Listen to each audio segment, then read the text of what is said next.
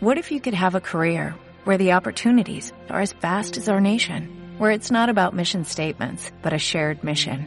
At U.S. Customs and Border Protection, we go beyond to protect more than borders, from ship to shore, air to ground, cities to local communities. CBP agents and officers are keeping people safe. Join U.S. Customs and Border Protection and go beyond for something far greater than yourself. Learn more at cbp.gov/careers. Hola, muy buenos días. ¿Os suena este tío? Fue el rey de Asturias sobre el año 700. O sea que como en aquella época no existía internet, la historia está un poco mezclada con las fantasías de los libros y cosas que escribía la gente para vender más books. Bueno, yo te voy a explicar su vida, pero puede que no fuese exactamente así, ¿eh? Estáis avisados.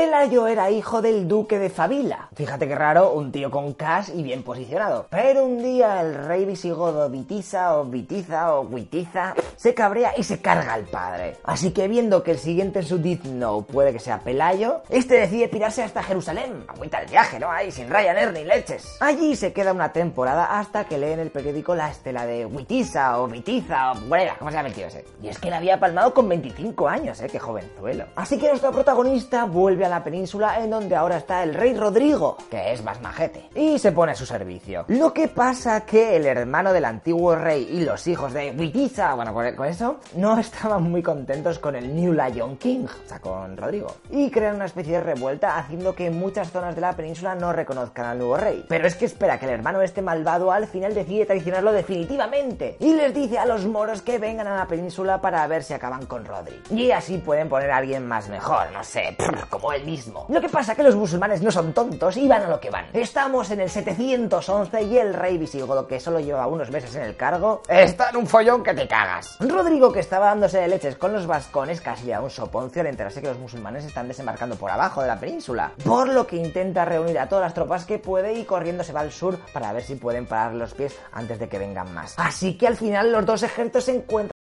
de Guadalete. Lo que pasa que ahí Rodrigo es traicionado por los pueblos que no le querían como rey y le dejan en inferioridad numérica, ya que los hijos de Buitiza o el que estaban controlando los flancos al comenzar la batalla deciden que bah, no vamos para casa, que aquí no hay nada, si ah, tú puedes, tú Venga, Rodri, hasta luego. Los cristianos terminan perdiendo y Rodrigo muere en combate. Una cosa curiosa es que algunas escrituras dicen que Pelayo estaba por aquella batalla y que al ver morir a su rey decidió huir con todos sus hombres, primero a Toledo y por último a Oviedo, en donde escondió los tesoros del rey Rodrigo. Y ahí había de todo, ¿eh? Desde el arca de la alianza hasta el santo grial. Aunque también hay que decir que nunca se encontró el cadáver de Rodrigo. Tan solo vieron a su caballo muerto en el campo de batalla petado de flechas a la orilla de un río. Y de ahí ya cabo. Si su caballo está todo reventado, pues el que iba encima, pues seguro que también. Así que gente de Oviedo, ya sabéis, ¿eh? A buscar por todo el suelo a ver si encontramos el tesoro esto guapo. Que por algún lado tiene que estar. Después de esta derrota, muchas zonas del reino visigodo deciden aceptar a los omeyas a cambio de conservar su buena vida y la conquista musulmana es casi un paseo. De hecho, hasta el jefe de los invasores se casa con la viuda de Rodrigo. Madre mía, esto es un cachondeo. El tiempo pasa y los musulmanes están ya conquistando los últimos reductos cristianos que quedaban por el norte. En esto que Pelayo es nombrado líder de los Y empieza a pegarse contra los musulmanes porque los impuestos que le estaban metiendo no eran ni medio normales. ¡Que bajen el IVA! Lo que pasa que pronto se le va a acabar su rebeldía, porque le detienen y se lo llevan a Córdoba, para ver si se tranquiliza un poco. Pero él consigue escapar y se vuelve a Asturias, y ahora sí que sí, está todo decidido a salir una canción de Melendi, así que se refugia con sus tropas en el monte Euseba, para esperar ahí a los soldados árabes. El jefe de los de la Lándalus por ahí arriba se llamaba Munuza, que viendo que aquello con el tío ese en las montañas a lo mejor se le podía complicar, opta por solicitar refuerzos de Córdoba y así terminar de una vez por todas con el reducto rebelde. Según las fuentes cristianas dicen que llegaron unas 180.000 tropas sarracenas para ayudar al tipo este. Pero se han flipado fijo. Aunque bueno, teniendo en cuenta que Pelayo apenas contaba con 300 combatientes, a poco refuerzo que trajesen ya valía 180.000. Pues haber puesto Quita dos ceros, que no sale, 1800, 1800, ya vale. La cosa es que Don Pelayo y sus 300 espartanos esperaron en un paso angosto cerca de Cangas de Onís, Covadonga. Picos de Europa, te sitúas. Bueno, pues por esa zona pasa lo típico, que no caben todos a la vez, así que tienen que ir de fila. Y ahí los cristianos empiezan a matarles a saco. Así que Munuza, viendo el fail que tiene delante suyo, en plan, joder, se me están muriendo todos, ordena la retirada e intenta salir de Asturias. Lo que pasa que Pelayo había colocado 100 hombres escondidos en la mítica cueva de Covadonga. Y desde allí atacaron a lo Surprise, surprise, motherfucker.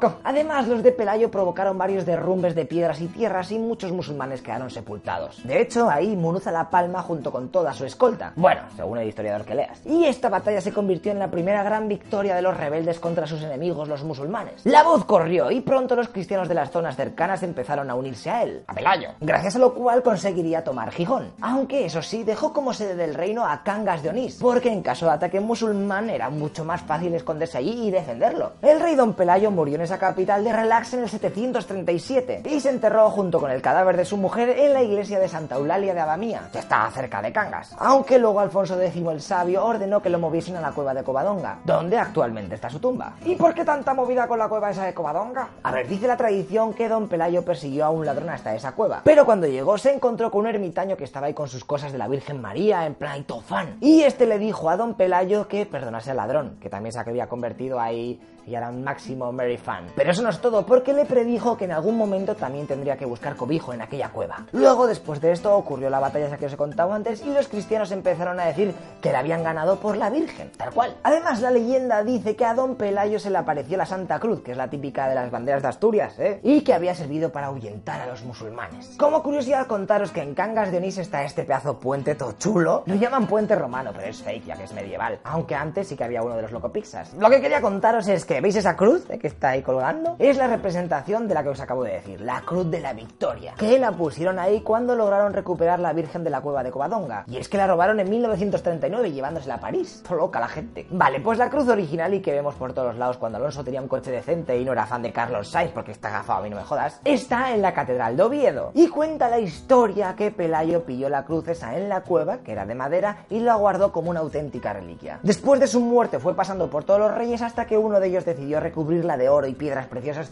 pues para que chanara más. Chanara, uy, hacía mucho tiempo que no decía esa palabra, me estoy convirtiendo en un hipster rata. Vale, pues ahí tenemos la cruz desde entonces. Está guapa, ¿eh? Decirte que esta también la han robado, ¿eh? En 1977. Pero obviamente la recuperaron. Ah, y durante la guerra civil sufrió desperfectos. Pero tranqui, ¿eh? Que Franco mandó repararla. Eso sí, a toda prisa y sin los medios adecuados. Llegando a colocar trozos de botellas de sidra para tapar las piedras que faltaban. Madre mía, eran los pioneros del Con los años hemos aprendido más cosas sobre esta insignia, porque con la super tecnología y nuestro querido carbono 14, que algún día tranquilos os voy a explicar cómo funciona, ya que estamos motivados con la historia y eso, habrá que saber cómo trabaja la gente, ¿no? Bueno, en definitiva, que la cruz que está dentro, la de madera, está datada alrededor del año 900. Es decir, que el rey Alfonso III es el que tiene el copyright. Y mira, ahí está Pelayo y el otro rey está ahí abajo, o sea que sería el ta, Bueno, no sé, se me da muy mal esas cosas. Pero aunque la leyenda de Pelayo encontrándose la cruz en la cueva sea falsa, aún así es mazo viejuna, ¿eh? ¿Y qué pasó después? Pues bueno, los musulmanes, creyendo que aquella zona tampoco es que fuera la hostia, mucha montaña, poco recurso, llueve y no puedes ir a la playa, dejaron que se la quedasen los cristianos. Un grave error, ya que Asturias fue la cuna de la reconquista, y don Pelayo motivó el levantamiento a casi todas las zonas del norte de la península. La reconquista tardó más de 700 años y terminó en 1492 con la toma de Granada por los reyes católicos. Al curro, ¿eh? 700 años ahí dándose de leches. Alguna curiosidad por si quieres visitar aquella zona es que hay una fuente al lado de la cueva de Covadonga, la cual es considerada mágica ya desde tiempos celtas. Y se dice que si bebes de ella encontrarás el amor y en menos de un año te casarás. Ya podrían venderla en botella, que ahora me pilla un poco lejos, ¿eh?